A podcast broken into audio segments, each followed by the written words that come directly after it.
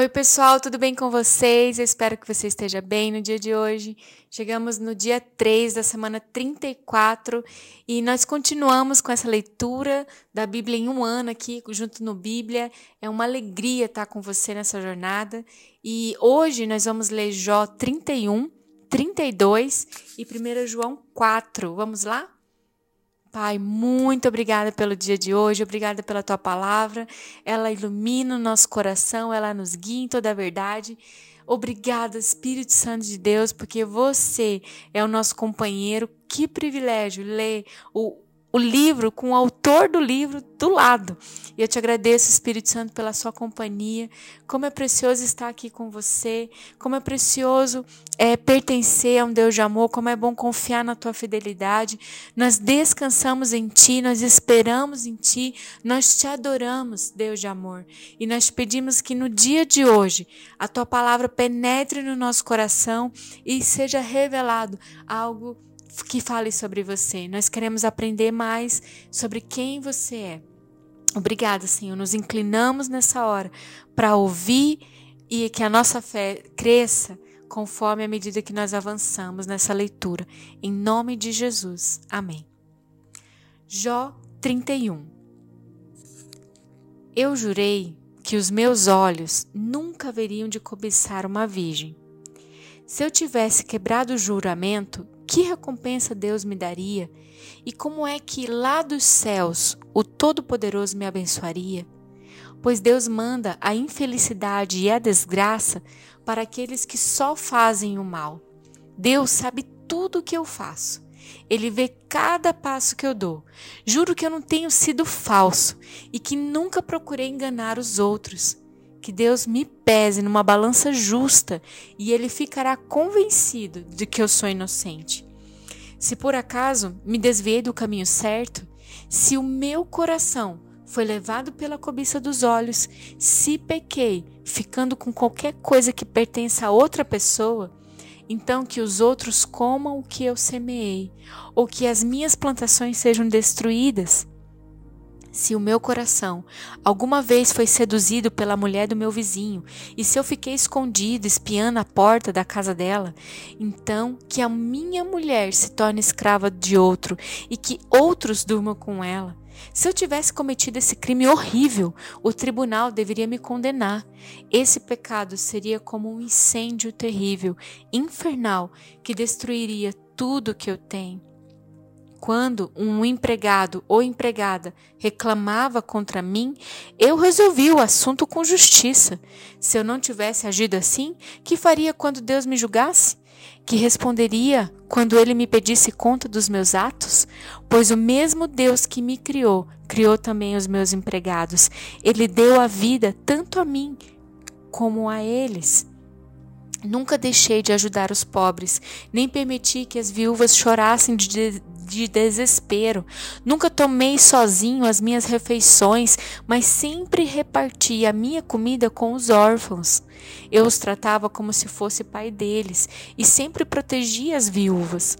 Quando via alguém morrendo de frio por falta de roupa, ou notava algum pobre que não tinha com que se cobrir, eu lhe dava roupas quentes, feitas com a lã da minha própria ovelha, e ele me agradecia do fundo do coração. Se alguma vez eu fui violento com um órfão, sabendo que eu tinha o apoio dos juízes, então que os meus braços sejam quebrados e que sejam arrancados dos meus ombros. Eu nunca faria nenhuma dessas coisas, pois eu tenho pavor do castigo de Deus e não poderia enfrentar a sua presença gloriosa. Jamais confiei no ouro. Ele nunca foi a base da minha segurança. Nunca me orgulhei de ter muitas riquezas e nem de ganhar muito dinheiro. Tenho visto o sol brilhar e a lua caminhar em toda a sua beleza, porém nunca os adorei, nem em segredo, e não lhes atirei beijos com a mão. Se eu tivesse cometido esse terrível pecado, eu teria sido infiel a Deus, que está lá em cima, e o tribunal deveria me condenar. Jamais me alegrei com o sofrimento dos meus inimigos, e nem fiquei contente se lhes acontecia alguma desgraça. Eu nunca fiz uma oração pedindo a Deus que matasse algum deles. Os empregados que trabalham para mim sabem que os meus convidados comem à vontade do bom e do melhor. Nunca deixei um estrangeiro dormir na rua. Os viajantes sempre se hospedaram na minha casa. Jamais procurei encobrir as minhas faltas, como fazem algumas pessoas, e nem escondi no coração os meus pecados. Nunca tive medo daquilo que os outros poderiam dizer, e não fiquei dentro de casa calado, com receio de que zombassem de mim. Como gostaria que alguém me ouvisse. Aqui eu termino e assino a minha defesa. Que o Todo-Poderoso me responda, que o meu adversário escreva a acusação, e com orgulho eu a carregarei no ombro e a porei na cabeça como se fosse uma coroa. Darei conta a Deus de todos os meus atos, e na presença dele ficarei de cabeça erguida. As minhas terras nunca choraram e nem gritaram ao céu contra mim. Pois, se comi os seus frutos, sempre paguei os trabalhadores como devia e jamais deixei que morressem de fome. Se não estão dizendo a verdade, então que nas minhas terras cresçam espinho em vez de trigo e mato em vez de cevada. Aqui terminam as palavras de Jó. Jó 32 As falas de Eliú. Jó estava convencido da sua inocência e por isso os três amigos desistiram de continuar a discutir com ele. Acontece que ali estava um homem chamado Eliú, filho de Baraquel e descendente de Bus, do grupo das famílias de Irão. Eliú ficou muito zangado com Jó porque este dizia que era inocente e que Deus era culpado. E também ficou zangado com os três amigos porque eles não puderam responder a Jó, dando assim a ideia de que Deus estava errado. Eliú esperou, esperou para falar no fim, pois os outros eram mais velhos do que ele. Quando viu que eles não souberam como responder a Jó, Eliú ficou zangado. Então, Eliú filho de Baraquel e descendente de Bus, disse: Eu sou moço e vocês são idosos. Foi por isso que não me atrevi a dar minha opinião. Pensei assim: que fale a voz da experiência e que os muitos anos mostrem a sua sabedoria. Mas acontece que dentre das pessoas que há um espírito, há um sopro do Todo-Poderoso que dá sabedoria. Nós não ficamos mais sábios com a idade, e nem sempre os velhos sabem o que é certo.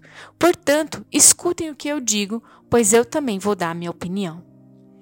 Eu esperei que vocês falassem e escutei as suas razões. Enquanto vocês escolhiam as melhores palavras, eu prestava toda atenção. Mas nenhum de vocês convenceu Jó e nem deu as respostas às suas palavras.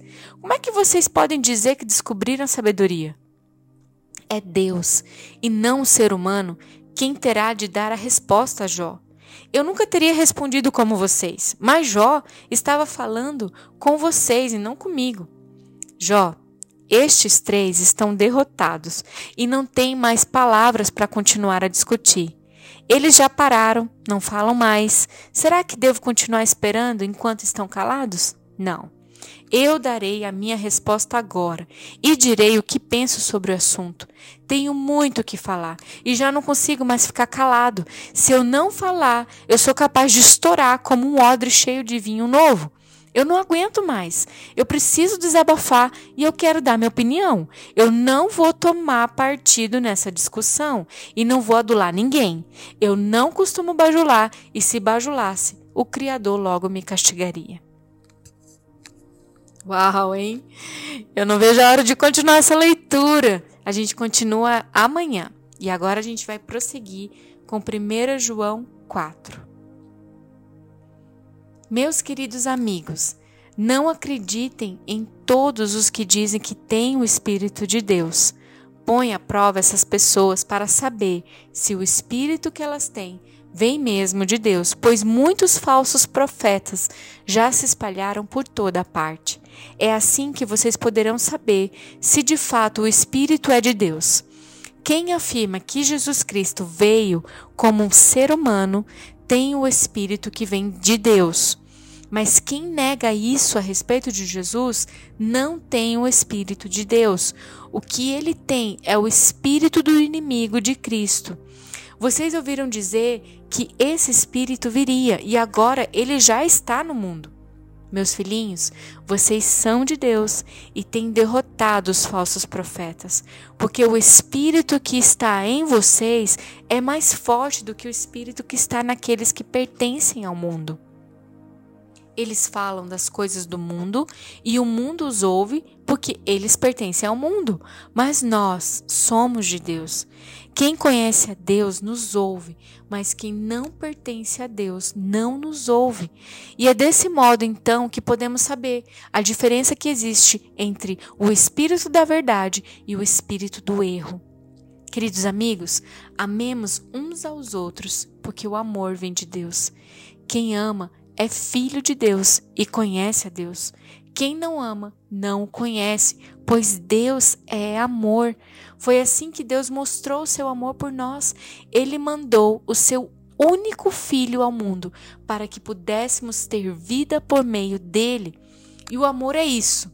Não fomos nós que o amamos, não fomos nós que amamos a Deus, mas foi Ele que nos amou e mandou seu Filho para que, por meio dele, os nossos pecados fossem perdoados. Amigos, se foi assim que Deus nos amou, então nós devemos nos amar uns aos outros. Nunca ninguém viu Deus, e se não amamos uns aos outros, Deus vive unido conosco e o seu amor enche completamente o nosso coração.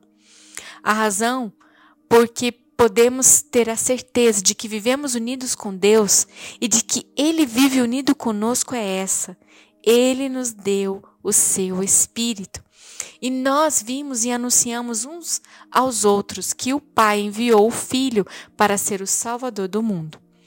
Todo aquele que afirma que Jesus é o Filho de Deus, Deus vive unido com ele, e ele vive unido com Deus. E nós mesmos conhecemos o amor que Deus tem por nós e cremos nesse amor. Deus é amor. Aquele que vive no amor vive unido com Deus e Deus vive unido com ele. Assim, o amor em nós é totalmente verdadeiro para que tenhamos coragem no dia do juízo, porque a nossa vida nesse mundo é como a vida de Cristo. No amor não há medo. O amor é que é totalmente verdadeiro, afasta o medo. Portanto, aquele que sente medo não tem no seu coração o amor totalmente verdadeiro, porque o medo mostra que existe castigo. Nós amamos porque Deus nos amou primeiro. E se alguém diz, eu amo a Deus, mas odeio seu irmão, é mentiroso. Pois ninguém pode amar a Deus a quem não vê, se não amar o seu irmão a quem vê. O mandamento que Cristo nos deu é este: quem ama Deus, que ame também o seu irmão. Obrigada, Senhor, por essa palavra. Ela é tão chacoalhadora, ela é tão poderosa, ela alinha todo nosso, toda a nossa maneira de viver e que a gente possa, Senhor, caminhar nessa direção, no cumprimento dessa palavra, alinhado nosso coração, que toda a nossa decisão, que a nossa maneira de lidar com as pessoas, que a forma como a gente escolhe as nossas palavras sejam todas pautadas nessas orientações que é do, que vem do trono do teu coração, para a glória de Deus Pai. Amém.